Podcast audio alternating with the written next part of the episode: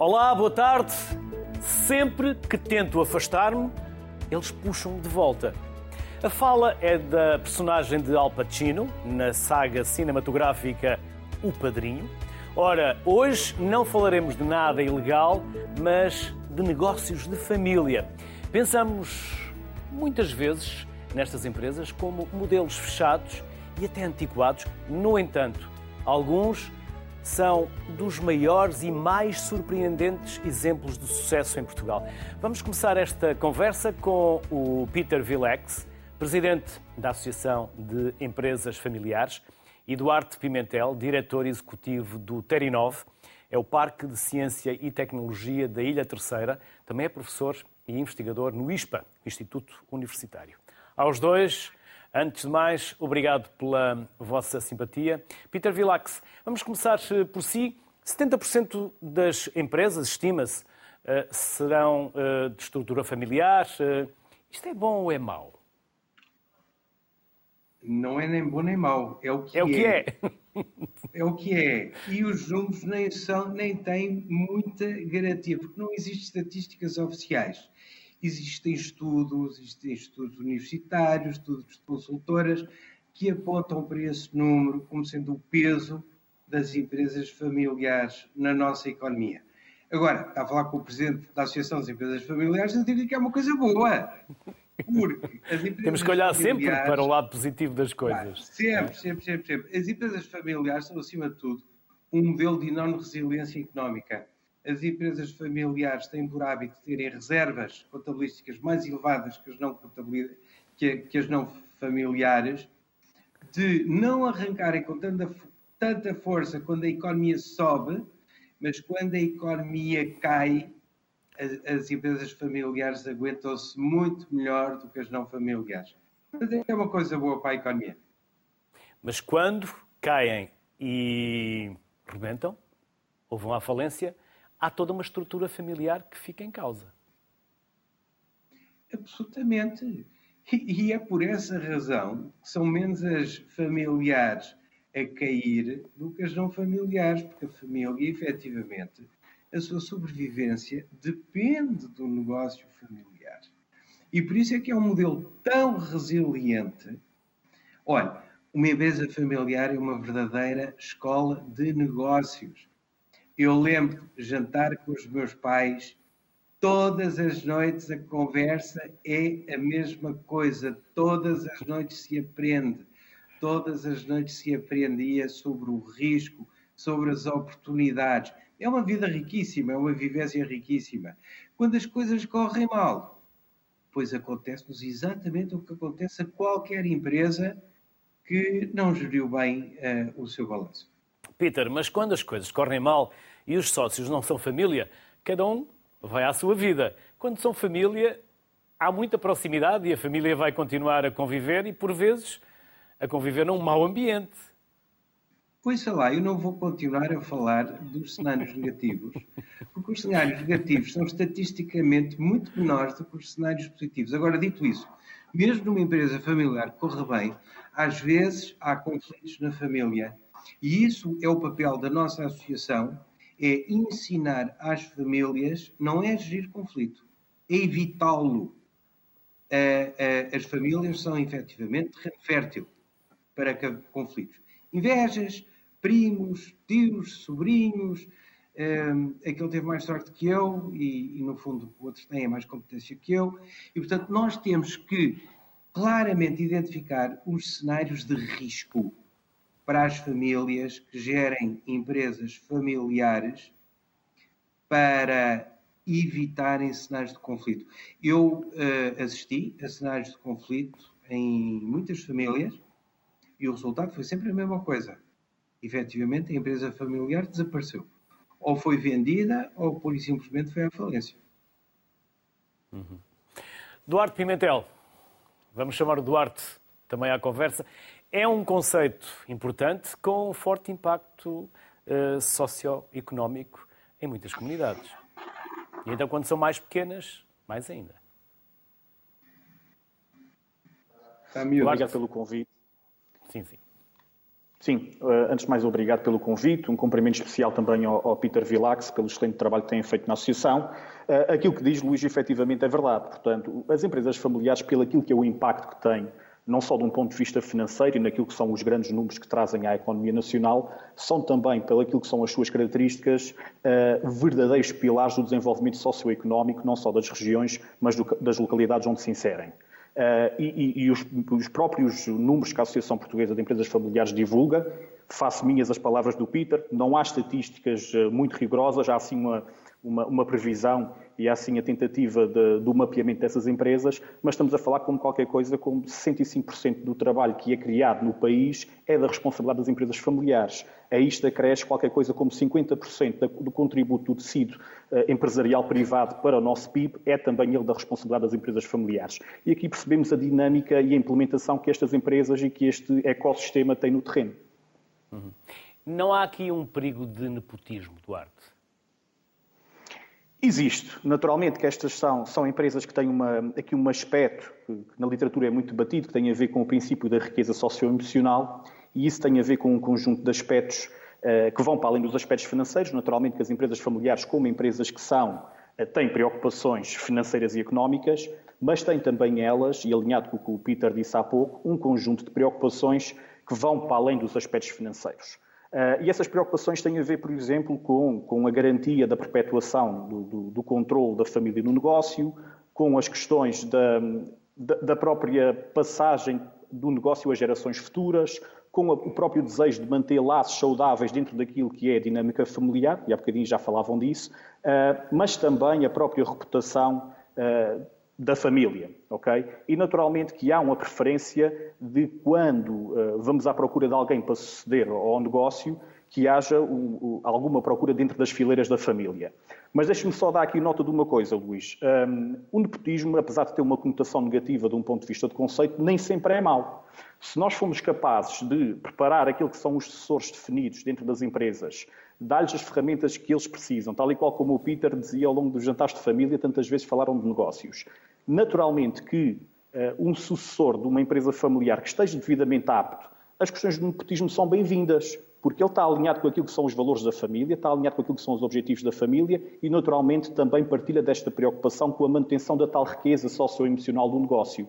Portanto, o nepotismo nem sempre é mau. Uh, é mau quando, efetivamente, as pessoas que são, de, de alguma forma, são escolhidas não estão preparadas para assumir determinadas funções.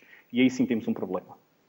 E não pode haver o perigo de, em muitas situações, quem gera a empresa confundir as despesas pessoais com as da empresa, em que o dinheiro acaba por uh, ser quase sentido como uma parte uh, para, para, para, para a sua gestão da sua vida, da sua família, e começa a haver ali uma grande confusão de despesas que, na verdade, são pessoais e não empresariais.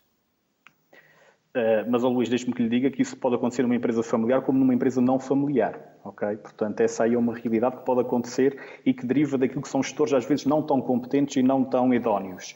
Uh, em todo o caso, uh, eu acho que há aqui um respeito, principalmente quando a empresa familiar tem na sua gestão mais do que um membro da família, e alguns estudos, inclusivamente um estudo que nós fizemos em 2017, mostra isto, que tinha a ver com, com, com os estilos de tomada de decisão dentro das empresas familiares, o que nós víamos era que os gestores de empresas familiares eram muito mais racionais naquilo que era a sua gestão do dia a dia do que os gestores de empresas não familiares. Por uma razão muito simples. Sentem o dinheiro. E o Peter também. Sentem e o Peter também tocou nisso há relativamente pouco tempo. Sentem o dinheiro e eu estou a gerir muitas vezes o dinheiro dos meus pais, dos meus irmãos e dos meus filhos.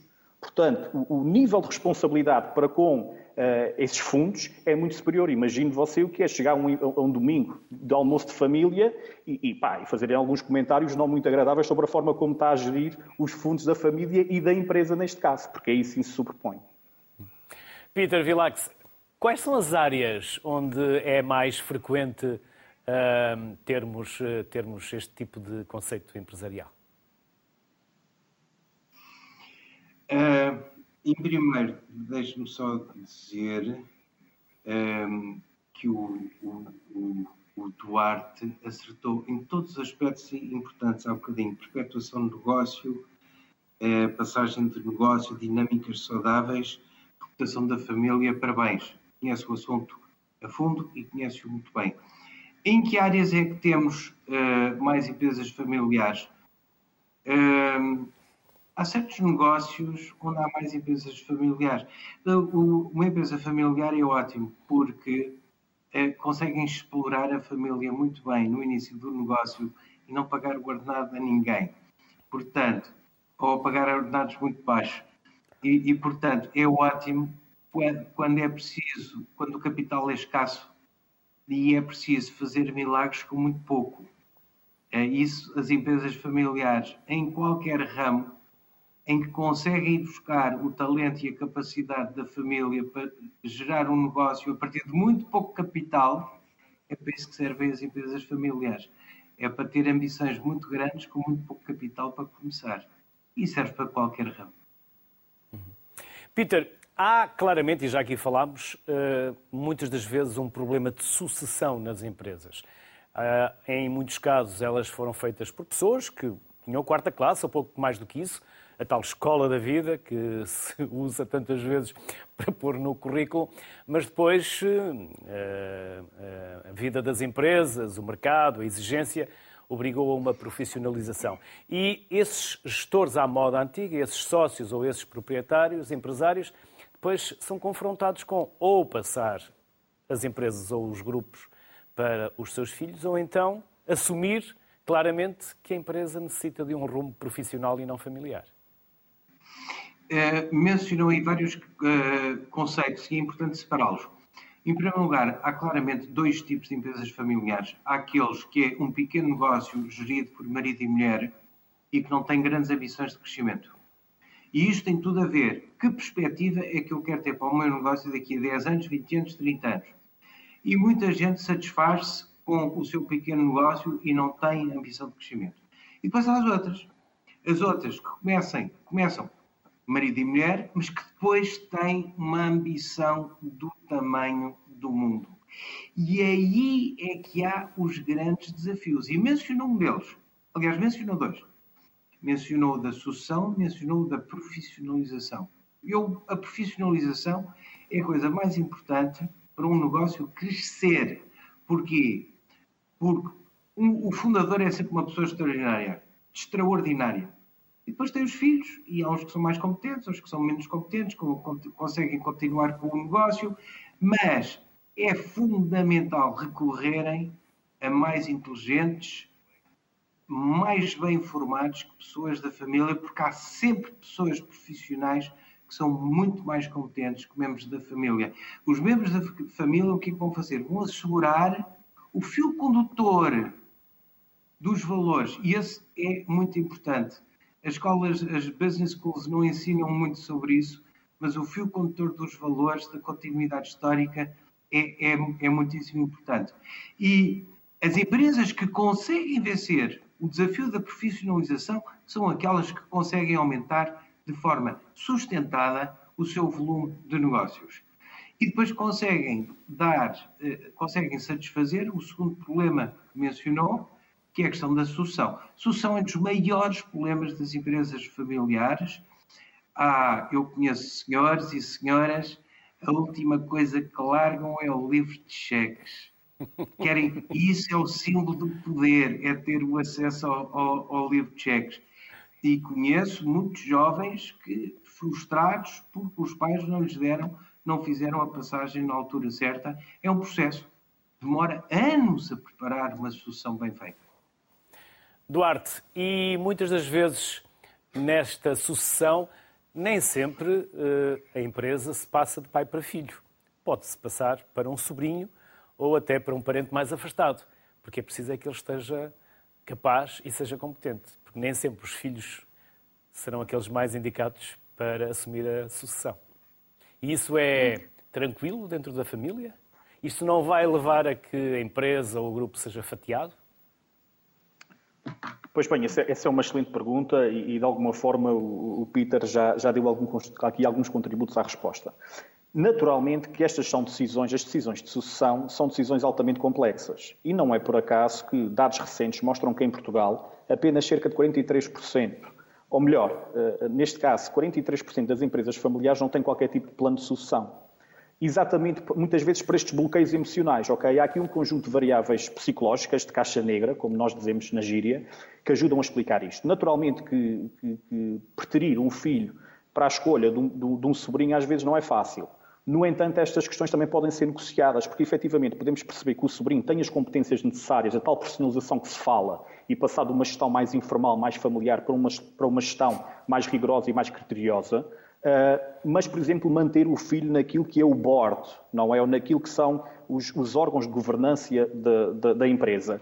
E isso permite que haja aqui um equilíbrio de forças, porque, na verdade, nós não estamos a colocar esse filho ou esse potencial sucessor completamente fora da equação. Estamos, sim, a enquadrá-lo dentro daquilo que são as competências dele. Deixe-me acrescentar outra coisa. Eu próprio, sou, eu próprio sou fruto de uma empresa familiar e, neste momento, apesar de estar perto da, do, do negócio, segui outro caminho. E neste, e neste momento quem está a assumir é uma prima minha. E eu sinto-me completamente envolvido no negócio da família. Naturalmente que eu uh, uh, tive aqui outro percurso, mantenho e apoio a família naquilo que é, que é, e o negócio da família naquilo que é necessário, mas sei que a pessoa que está à frente é perfeitamente competente e tem todo aquilo, tudo aquilo que é necessário para que cheguemos eventualmente aqui à quarta geração neste negócio de família, que também não é tão comum quanto isto, chegamos à quarta geração. Peter Vilax, ainda não falámos da associação. Qual é o papel e o que fazem em concreto relativamente a este tipo de empresas? Nós preparamos as empresas familiares para terem mais sucesso, durarem mais tempo.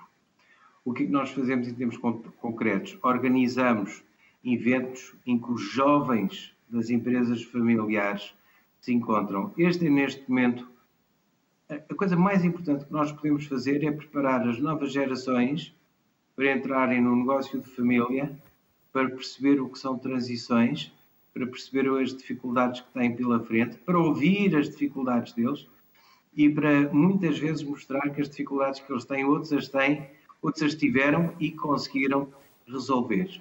Oferecemos também um leque de, de consultores e empresas especializadas em serviços que são próprios uh, das empresas familiares na área do direito, do direito, social, do, do direito sucessório, do direito comercial.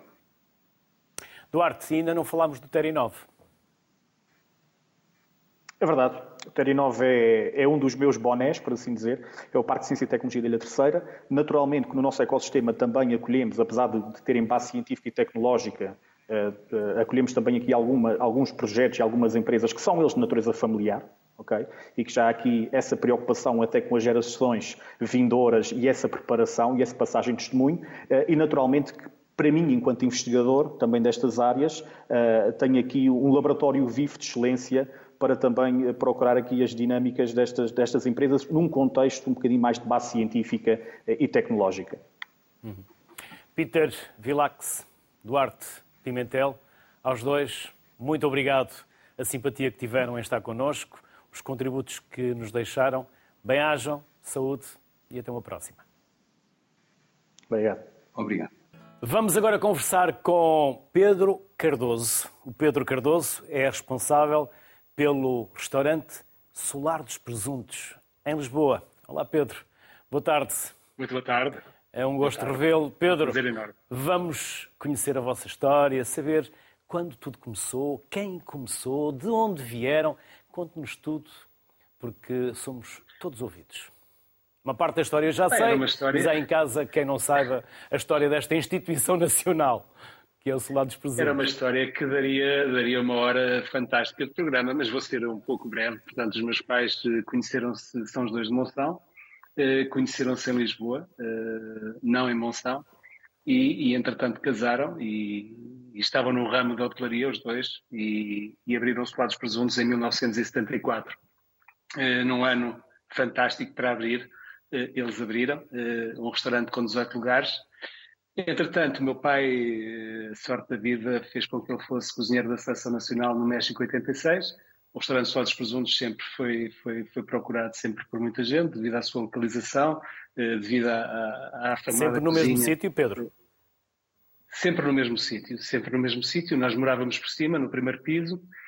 Entretanto, o meu pai lembrou-se de, de, sairmos do sítio onde estávamos a habitar e irmos para outra casa para fazer a ampliação do restaurante. Adquirimos os terrenos atrás, eh, foi sempre, sempre em crescimento. Sempre o meu pai teve sempre uma visão espantosa do futuro. E, e, hoje somos o que somos devido ao trabalho árduo dos dois, porque abrir o restaurante hoje ou abrir um negócio só com um empenho tremendo é que se consegue. E eles foram, de facto, duas figuras eh, impressionantes a nível de trabalho. Nomes? E, portanto, chegou Quais aqui são os nomes do pai menino, e da mãe, Pedro? É, é o Evaristo e a Graça. Uhum. Mas, eh, entretanto, o menino começou a crescer, sempre a fugir do restaurante, sempre a fugir da loucura. Não era isso que o Pedro queria fazer. Não, repare, eu no fundo eu sabia que iria lá parar, porque como ouvimos atrás aqueles dois extraordinários o, homem da, da ajude-me Pierre o, o, o, Peter Villax o da, da associação o Peter Villax e o, e o Duarte certo. Pimentel da, da, dos Açores explicaram na perfeição o que é que é de facto um negócio familiar o negócio familiar, no fundo, é, é, uma vida. Nós, nós sentamos à mesa e estamos a conversar do que se está a passar no restaurante e, portanto, eu já não podia ouvir mais falar no restaurante. Eu ia de férias e só ouvia o meu pai dizer: é pá, eh, amanhã já, já está quase para começarmos a trabalhar. E aquilo fazia-me uma impressão tremenda saber que o pai está de férias e já está a pensar no trabalho. E hoje eu percebo, eu percebo que estou de férias e, e, e, a minha vida, é, e a minha mulher sabe, e as minhas filhas sabem que a minha vida é aos quatro presuntos, a minha dedicação é aos quatro presuntos mas é difícil de explicar, é, é uma coisa quando se entranha eh, não se consegue, não se consegue libertar. Eh, entretanto, tentei afastar a minha filha de sempre de ir trabalhar para, para o restaurante, porque eu queria me reformar aos 50 anos e sabia se a minha filha fosse trabalhar comigo, isso era impossível. E a minha filha, há seis anos, eh, lembrou-se que era o restaurante Solados Presuntos que ela queria uh, trabalhar. Ela formou-se em psicologia, foi trabalhar numa área de eventos, mas entretanto começou a ir ao restaurante e apaixonou-se por aquilo. E hoje em dia está como eu e está como os avós, está completamente apaixonada e, e já está a, a, fazer a transição, porque eu já, já estou com 55 anos, portanto uh, quero passar rapidamente aquilo que aprendi de, dos meus pais, toda a vivência que tenho do restaurante, quero passar rapidamente. Isso tem sido fascinante. Eu adoro ver a minha filha crescer, acho que ela vai ser ainda melhor que eu e, e, segundo ouvimos anteriormente na peça que passaram, a coisa mais importante é deixarmos aos nossos filhos um negócio ainda melhor que os nossos pais nos deixaram a nós. Esse é, é o fundamental da, da, questão. Pedro, eu também queria reformar-me aos 50, não consegui, adiei para os 55, agora que tenho 55, atirei para os 60. E, e o Pedro, quando é, que, quando é que se vai reformar? Eu acho que reformar, reformar, nunca me vou reformar. Quando se gosta do que se faz, não é, Pedro? É, é difícil afastar-nos do que gostamos. Eu, às vezes, na brincadeira, eu digo eu férias é no restaurante. Trabalho, às vezes, quando tenho que estar com a minha mulher, que ela todos os dias me chateia a cabeça a qualquer coisa que eu fiz de mal. E é verdade. é bom ter alguém exigente ao nosso lado, para nos obrigar a desafiar. Sem dúvida, qualquer negócio familiar só, só se consegue chegar uh, onde nós chegamos se tivermos uma família bem unida. Eu, graças a Deus, tenho a sorte de estar casado há, há 30 anos e a minha mulher tem-me acompanhado e tem-me aceitado todas as minhas loucuras, todas as minhas formas loucas de viver a vida. E sem, sem dúvida nenhuma que uh, o negócio não é só dentro do restaurante, tem que haver por trás também uma, uma, uma estrutura familiar muito forte para podermos esperar. Uh, a, a, falta de estar em casa muitas vezes o apoio que, que as nossas mulheres e os nossos filhos precisam. E nunca houve um momento de tensão? Claro que terá havido. Nunca houve uma chatice? Claro que sim. Faz parte do negócio. Casa que não é ralhada, não é governada? Também aí? É pá, isso é todos os dias. É... O choque geracional é muito complicado. Eu passei por isso. Uh, hoje em dia uh, percebi que a juventude tem uma forma tão bonita de ver a vida, uma forma tão, tão diferente de ver problemas que nós pensamos que são problemas nesta juventude hoje em dia, não são problemas, bem pelo contrário, conseguem nos dar uh, ferramentas para a gente ver que as coisas são fáceis de resolver. Não podemos muitas vezes fazer macaquinhos na cabeça quando eles não existem. Esses uh, eram muitas vezes os choques que eu tentava passar ao meu pai. Muitas vezes ele, ele não percebia ou pensava que eu não tinha capacidade de estar a, a dizer coisas que, que não percebia. E eu às vezes isso, eu também pensava isso da minha filha, mas quando ela diz, pai, veja isto desta maneira, A mais B igual a C. Eu não acredito, mas depois na prática ela tem razão e eu fico felicíssimo da vida porque tenho uma grande confiança nesta, nesta nova geração. Pedro, já está à frente do restaurante, julgo quase há 25 anos. Uh, já passou Sim. por muitas Lisboas e essas Lisboas também já passaram por aí. Que Lisboa é esta de 2022? Epá, esta Lisboa é, para mim, acho que estamos a viver aquilo que fizemos eh, desde sempre. É uma Lisboa em que o turista chega e se não conhece, fica fascinado e disse para onde é que eu tenho andado, porque é uma capital espetacular. Continuamos com, com umas pessoas extraordinárias, com uma juventude lindíssima na rua, com todos os locais por onde passamos uh, têm apontamentos que, que nos marcam. Uh, é uma, uma, cidade pequena, mas se quisermos ver a cidade com alguma atenção, é uma cidade que uh, demora um tempo a ver, porque em qualquer local nós temos coisas extraordinárias. Mas estamos de facto, não sei, acho que já, já conheço muito, muita parte do mundo mas uh, Lisboa uh, é um encanto, Lisboa é, é, fantástica. Começamos neste momento a ter serviços em condições, uh, somos hospitaleiros, somos educados, somos respeitadores e somos seguros, somos uma cidade bastante segura. Graças a Deus, tudo o que, que, se vê e que se vê no mundo, nós passamos ao lado e, e conseguimos demonstrar que somos, somos um, um grande país e uma grande capital. E a qualidade da nossa restauração também evoluiu muito a oferta e a qualidade são agora também muito diferentes. Temos, uh, Lisboa tem tudo, tem tudo o que, o que se queira, o que se queira. Hoje em dia nós temos oferta para tudo. Temos, temos um serviço excelente, uh, temos uh, funcionários espetaculares, estamos a atravessar um, um período difícil de, de, de, recrutamento de profissionais. Mas, mas vamos conseguir novamente voltar a ser o que éramos antigamente. Uh, isto da pandemia mudou tudo na, nas nossas vidas. Os nossos funcionários mais antigos retiraram-se com, com medo. Os mais novos estão, estão a fazer o seu percurso e a adaptarem-se agora novamente ao que é uma grande profissão, que é ser empregado de mesa, cozinheiro, recepcionista. Uh, é fantástico, mas, mas vamos conseguir certamente. Há uma dificuldade de mão de obra especializada, Pedro? Na restauração em geral? Eu não Também gosto. Isso? Há um termo, há um termo que, que, que, está a aplicar o que eu não gosto de aplicar. Eu acho que mão de obra eh, é aí que nós temos que dar a volta à, à, à situação. Eh, a hotelaria não precisa de mão de obra. A hotelaria precisa sim de profissionais. Você, quando fala, por exemplo, em mão de obra, se for falar a um médico, não é mão de obra. Porque é que um médico se diz eh, precisamos de cirurgiões, precisamos de anestesistas, e porque é que eles dizem que precisam de mão de obra? Lá está. Nós temos que qualificar o nosso setor. Nós temos que dizer que precisamos é de profissionais. Porque a hotelaria hoje em dia já pode dar um futuro brilhante às pessoas. Já há horários compatíveis para poder fazer, horários para ter a família em casa. Já podemos dar essas, essas condições, coisa que, que eu, quando comecei era impensável. Era começar às 8 da manhã ou às 9 da manhã e saíamos quando o cliente saísse. Hoje em dia a hotelaria já não é bem isso. Agora sim precisamos é de profissionais no nosso setor. Pedro, fizeram uma parceria com um artista português. Qual? Qual é o objetivo? Epá, o objetivo foi uma malqueira, mais uma malqueira minha, porque nós tínhamos uma, um espaço brilhante e a minha filha chegou-se ao pé de mim e disse: oh, pai, eh, eu acho que ali era, era, era a parede perfeita para o Vils. E entretanto o Vils apareceu-me eu se contasse a história do Vils era uma história hilariante. Foi das coisas mais interessantes que se passou. Se calhar eh, mostra que nada é por acaso. Eu conheci o Vils quando ele fez o primeiro trabalho. Eh, ele foi aos Suados Presuntos, estamos a falar se calhar há uns 15, 16 anos.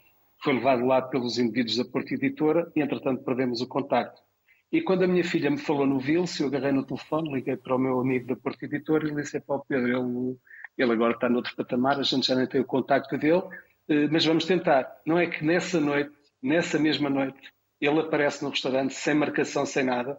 Eh, foi uma coisa inexplicável. Sentámos, mostrei-lhe o local e ele disse: Pedro, é com o maior orgulho que, que vou fazer ali uh, aquela obra. O restaurante pode ter o valor que tem, mas aquilo que lá está é perpetuar uh, duas pessoas que têm um valor extraordinário, não só por serem meus pais, mas deram à cidade de Lisboa um grande restaurante que é o Solares Presuntos.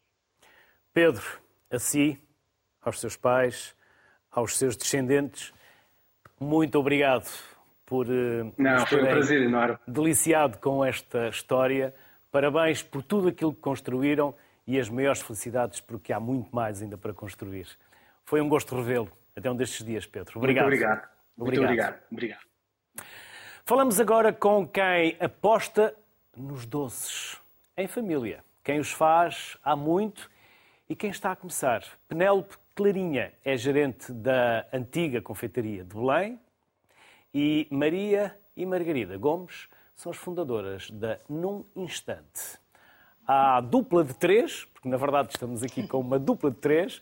Obrigado pela simpatia que tiveram também em aceitar o nosso convite. Penélope, quando se perceberam que tinham um sucesso enorme nas vossas mãos?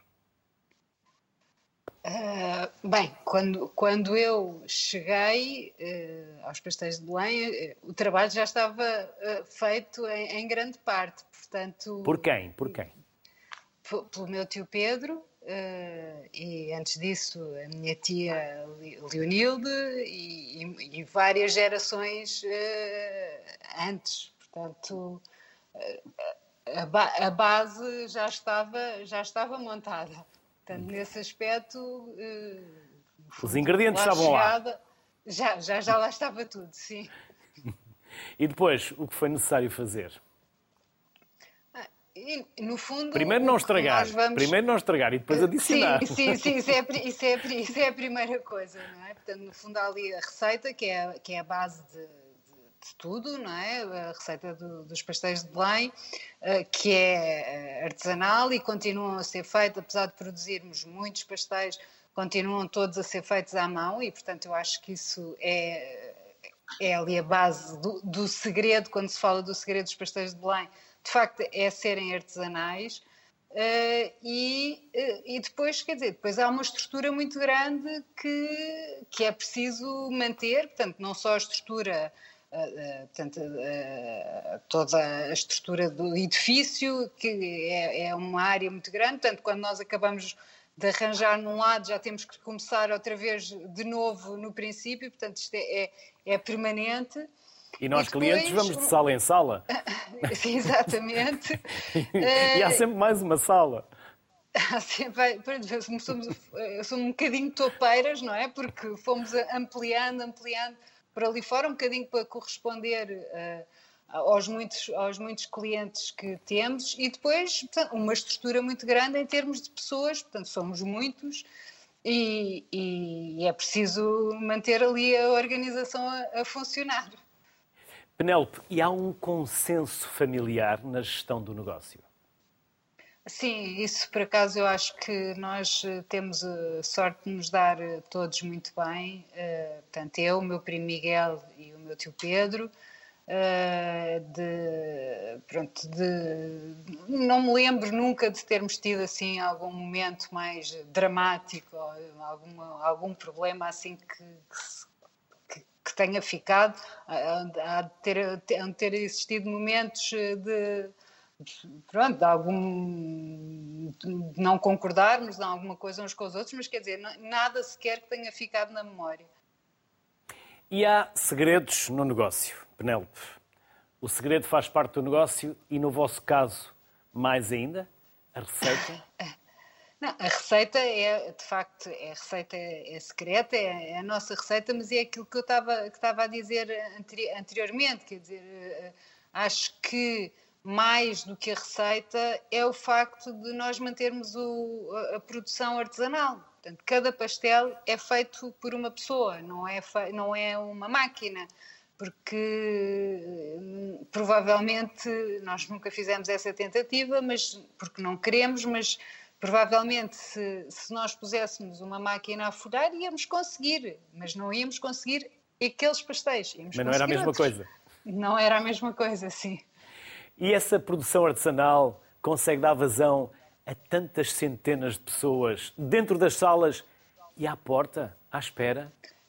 Uh, Quantas pessoas vocês têm, colaboradores, Penélope? Uh, neste momento temos 170, à volta de 170. Uh, agora entraram umas pessoas recentemente, porque tivemos que reforçar, porque estamos normalmente a, estamos novamente a trabalhar bastante bem.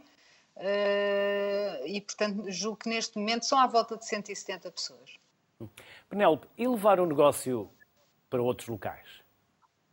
Pois isso é, isso é uma pergunta que nos, que nos fazem muitas vezes. Pronto, e nós, evidentemente, já, já pensámos nisso, uh, mas eu acho que lá está, a nossa receita é secreta e é artesanal. E isto é muito difícil de transportar de, de sítio para sítio. Quer dizer, é muito difícil uh, ir abrir agora noutro sítio, noutro país, noutra capital. É fazível, mas é fazível, eu julgo que à, à, custa da qualidade dos pastéis. E, portanto, entre uh, manter-nos ali a fazer bem e ou irmos para mais longe e não fazer tão bem, uh, nós temos hesitado, pronto, hesitámos nisto, mas neste momento estamos fixos ali. E franchizar muito menos. Não, isso está fora de questão. A, a fazer alguma coisa fora seríamos nós, mas, uh, mas não está para já nos nossos horizontes. Penélope, nós temos a, a Maria e a Margarida, que há pouco já apresentei, as irmãs Gomes. Penélope, tem algum conselho, alguma sugestão? E depois a Maria e a Margarida também poderão, também poderão fazer alguma pergunta à Penélope, caso, caso também eh, entendam que eh, gostariam de saber alguma coisa mais. Para quem começa um negócio, Penélope? Sugestões. E muitas das vezes quando eles são negócios de família. Para já é, é, de facto saber ouvir quem está ao nosso lado, porque muitas vezes há essa há, a proximidade cria aquele, aquele excesso de confiança que é normal nas famílias e portanto, e, portanto às vezes as pessoas têm um pouco tendência a extrapolar um bocadinho. Portanto, é preciso ouvir quem está ao nosso lado. Uh, e, e depois ter muita resiliência, porque fazer um negócio não é só fazer as coisas, não é só os bolos, é depois toda a estrutura de, de, de burocracias inerentes que são muitas e que, e que tornam às vezes as coisas, coisas que até tinham potencial para, para, para funcionar, às vezes eh, não funcionam tão bem pelo outro lado, que, do lado de, de das burocracias enormes, imensas, infindáveis que rodeiam a existência de uma empresa. E muitas das vezes as pessoas só olham para o sucesso, não avaliam o trabalho que deu esse mesmo sucesso. Maria e Margarida, querem fazer alguma pergunta, lançar alguma pergunta, alguma dúvida, algum conselho à Penélope? Olá! Eu acho que queríamos primeiro agradecer e dar uma honra para nós, uma coisinha tão pequena como somos, sermos apresentadas Exatamente, exato. Claro. É, do, do cinema que nós adoramos, não é? Exato, e onde somos, muito parecidas. Mais obrigada por isso e obrigada pela, pelo conselho. Nós sentimos a 100% aquilo, aquilo que disse. Um, por isso, obrigada e acho que vamos ter em conta Sim, claro. para cada passo que damos. E, e concordamos totalmente, que às vezes é, é, muito e é muito melhor trabalharmos com alguém tão próximo de nós, mas às vezes também é preciso saber ouvir-nos uma à outra. E isso nós é isso. cumprindo. Então, aproveito e despeço-me da Penélope Clarinha. Muito obrigado pela simpatia que teve. Sucesso, parabéns a si e a todos. Obrigada. E obrigado pelo tempo que nos dedicou, Penélope. Obrigada. Então vamos à Maria e à Margarida Gomes. Não tem que ser num instante, tem alguns minutos. Vamos falar de vocês, da vossa ideia, do vosso negócio. Contem-nos tudo aquilo que acharem que é importante contar e que também seja importante para o vosso negócio. Maria e Margarida. Quem é quem? Já agora, Maria e Margarida. Eu sou a Maria. E eu sou a Margarida. Começa quem quiser, vocês é que mandam. Maria e Margarida. Vamos começar a mais velha. Sim, sempre a mais velha. Começa. Portanto, uh, no instante nasceu há dois anos em plena pandemia. Um, às vezes olhamos para trás e passou tanto tempo, mas parece que foi, foi ontem. Sim. Uh, basicamente, nós ficámos desempregadas na altura do primeiro confinamento, cada uma por razões diferentes, e tal como muitas pessoas começámos a fazer bolos, bolos em casa e pão, e estávamos sempre a cozinhar, entre treinos, etc. Mas os bolos era uma coisa que já vinha há muito tempo na nossa família, sempre houve bolos em nossa casa, bolos que nós mesmas fazíamos, e que eram receitas que vinham da nossa família. E, portanto, a Margarida, principalmente, é quem tem até mais mão para os bolos e estava sempre a tentar fazer. Nós em casa dissemos, Magui, tens que parar, estás a engordar toda a gente. e assim, a Margarida saiu-se com, com a ideia de que gostava de fazer disto de vida e eu impulsionei. E um bocadinho no, no meio desta loucura de não termos muito para fazer no primeiro confinamento, criámos o Instagram, o Facebook, uma coisa que era uma brincadeira ao início, no primeiro dia tivemos uma encomenda de três sacos de areias, depois no dia seguinte já tínhamos um bolo de iogurte e quando demos conta, no espaço de um mês já enchíamos a sala, casa dos nossos pais com encomendas e foi crescendo assim também um bocadinho como a Penelope dizia em, em modo topeira, para tentar um, cada dia dar um passo novo e descobrir algo novo e portanto hoje em dia temos uma loja física já há um ano e meio no, no Junqueiro, na parede um, temos, somos uma equipa de seis pessoas a trabalhar e pronto, eu, enquanto que antes fazíamos um bolo de iogurte, hoje é impensável sequer uh, quantificar a, a, os, os bolos que fazemos todos os dias. Maria assim, e Margarida, quem é que faz o quê? Então, na parte de, de, loja, de dia a dia, eu estou mais na parte de produção, estou mais lá atrás e a Maria dá a cara aos clientes uh, e trata de tudo o que é redes sociais e, e, a nossa parte de imagem. A parte de, de burocracia está mais comigo, que gosto mais dessa, dessa parte mais escondida organização. da organização e de, de estar no backstage. A Maria tem mais jeito para tudo o que é comunicação, redes sociais, falar com os clientes e falo muito bem. Maria e Margarida estão sempre de acordo? Concordam não, sempre? Não, é impossível. Nós mais as vezes é que não estamos de acordo. Mas E quem chegar... desempata? Quem desempata? É assim, muitas vezes chegamos a um meio termo. Uh, também pedimos muita opinião das pessoas da nossa equipa e temos a sorte enorme de ter a nossa família connosco. Portanto, recorremos muitas vezes, principalmente aos, aos nossos pais, pais, e ao nosso irmão. Um, e, mas sim, temos um enorme apoio familiar que nos ajuda também a desempatar. Sim. E o irmão é mais novo ou mais velho? É mais, mais novo. novo. O irmão é o prova. Quem vai da cozinha e buscar bolos. Qual é o futuro do vosso negócio, Maria e Margarida? Já agora, quais eram as vossas áreas de atividade e se pensam voltar a elas? Então, a Maria trabalhava na parte de comunicação, eh, mais a comunicação empresarial, e eu era assistente de bordo. Agora, voltar às nossas áreas antigas. Eu não deixo a Maria voltar e ela também não deixa a mim. Estamos largando agora, não pode ser. Agora não se largam. Não. Tornou-se demasiado real e, e, a nossa loja passou a ser a nossa casa, praticamente. Este projeto é, o, é quase como se fosse um bebê que está a crescer e, e que nós adoramos claro. diariamente acompanhar. Por Sim, isso, é impossível. Estamos, ah, foi muito gratificante criarmos uma coisa nossa e, e todos os dias levantarmos de madrugada para ir trabalhar e temos imensa vontade todos os dias de, de fazer. estar em pé horas seguidas, dormir poucas horas e estar com a nossa equipa e de atender os clientes. E enche-nos muito, de, um, é um orgulho muito grande para nós conseguir ter uma equipa hum, de, só, de pessoas novas. Nós, a nossa faixa etária de trabalhadores não chega a 30 anos e deixa-nos muito orgulhosas esse, esse, essa conquista e conseguimos ter uma porta aberta, ver centenas de clientes uh, semanalmente e ficamos muito felizes por isso. E agora voltar para trás é deitar todo este trabalho uh, fora e, e este crescimento tem sido gratificante mesmo. Maria e Margarida, só com essa loja ou estão a pensar abrir mais lojas?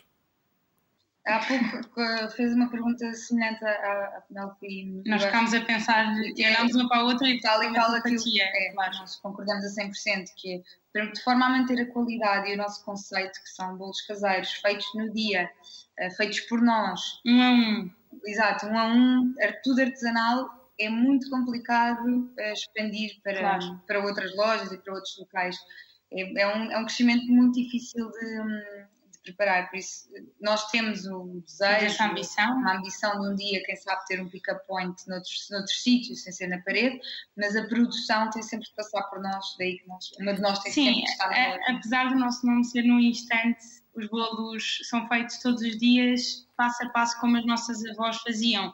E todos nós temos a memória de ver o livro de receitas abertas em casa dos pais e dos avós, com todas as farinhas e açúcares em cima da bancada. E a nossa loja é tal e qual. É muito complicado ter tudo feito mais rápido do que nós já fazemos e, portanto, aumentar a produção e aumentar as vendas e aumentar os espaços é sempre passos que temos de ir dando cautelosamente. Implica perder a qualidade e, e, é uma coisa que nós para já queremos fazer tudo muito devagar e, e de forma ponderada. Claro. E o no instante significa o quê? Que comemos no instante? Sim, é que se faz tudo é num instante, instante, é que... as pessoas querem num instante, a loja, tudo foi criado num instante também. Sim, foi um bocadinho assim. Mas o que é doce também devemos saborear e não comer também. tudo num instante. Abeloso, é? Claro. Maria e Margarida Gomes, às duas, parabéns pelo arroz, pelo desafio, pela empreitada e felicidades. E, muito obrigada. E muito trabalho, porque o sucesso dá muito trabalho. Felicidades. Obrigada. obrigada. Muito obrigada. Vamos terminar a conversa no Museu Industrial e Artesanal do Têxtil com o fundador José Paulo Batista. Olá, José Paulo Batista, boa tarde, bem-vindo. Boa tarde, muito obrigado pela oportunidade que me dá. Quero também saudar os outros participantes no, no programa e dizer-lhes que aprendi algumas coisas com eles, desde os maiores sucessos, sejam grandes empresários e, pelo menos, daquilo Estamos que sempre vi, a aprender. Estamos sempre a aprender com todos. E é bom que mantenhamos esse espírito, até porque Deus, quando nos fez, fez-nos com duas orelhas e uma boca, que é para ouvirmos o dobro daquilo que falamos. Por vezes, há alguns que se distraem e falam o dobro daquilo que ouvem. Mas, José Paulo, nós estamos aqui para ouvir e gostava de começar por ouvir a história da Dom Fuas, tapetes Dom Fuas. Quer contar-nos essa história? A fábrica inicialmente foi fundada em 1924, faria quase 100 anos eh, dentro de dois anos. Eh, e quando foi, quando iniciou a sua atividade foi por uma escritura feita na Covilhã, que a fábrica tinha dois componentes.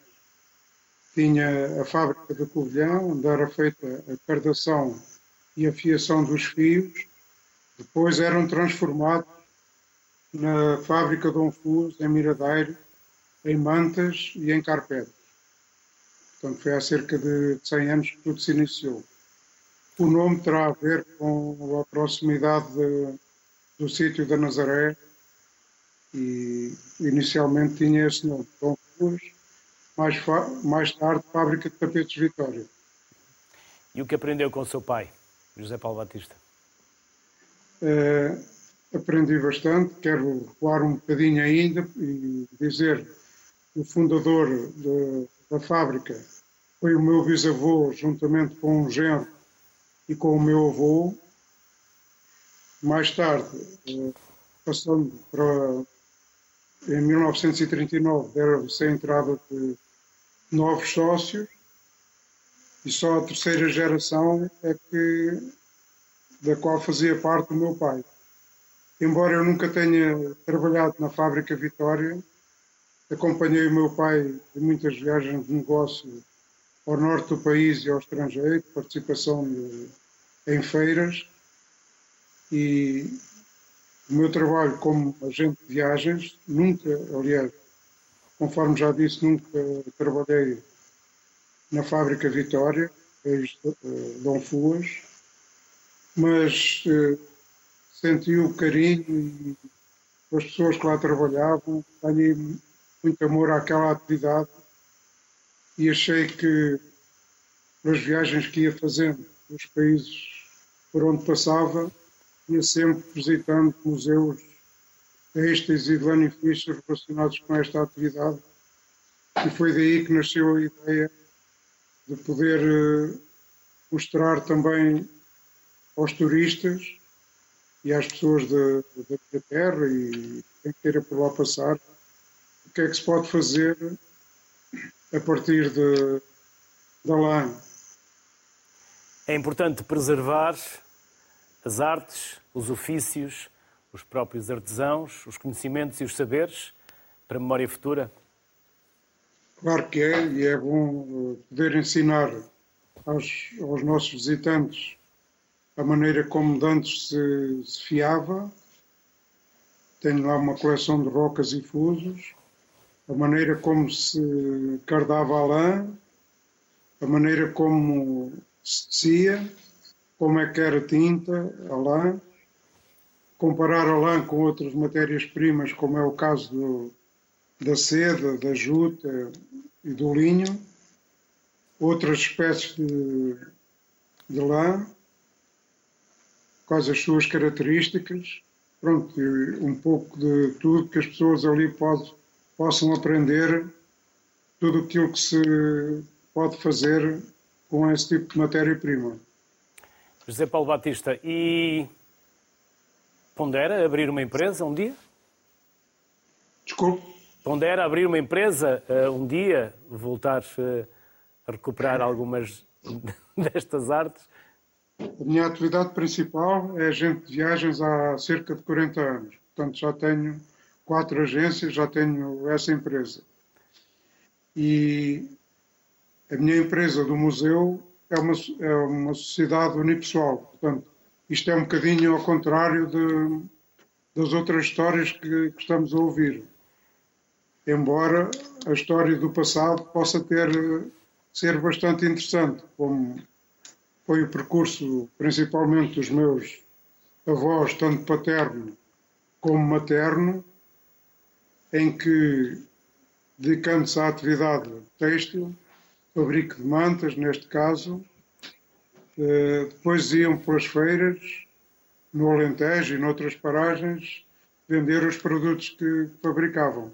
Isto em, tempos muito idos. O outro o outro avô paterno começou com a angariação de peles de coelho no, no Algarve. Havia dois sócios, um trabalhava na zona de Barlavento e outro de Sotavento. Juntavam peles de coelho que eram mais tarde utilizadas na indústria de chapelaria. Pronto, foi é o passado mais remoto da, da fábrica, é esse. Mais tarde é que depois começaram também no fabrico de, das mantas e carpetes.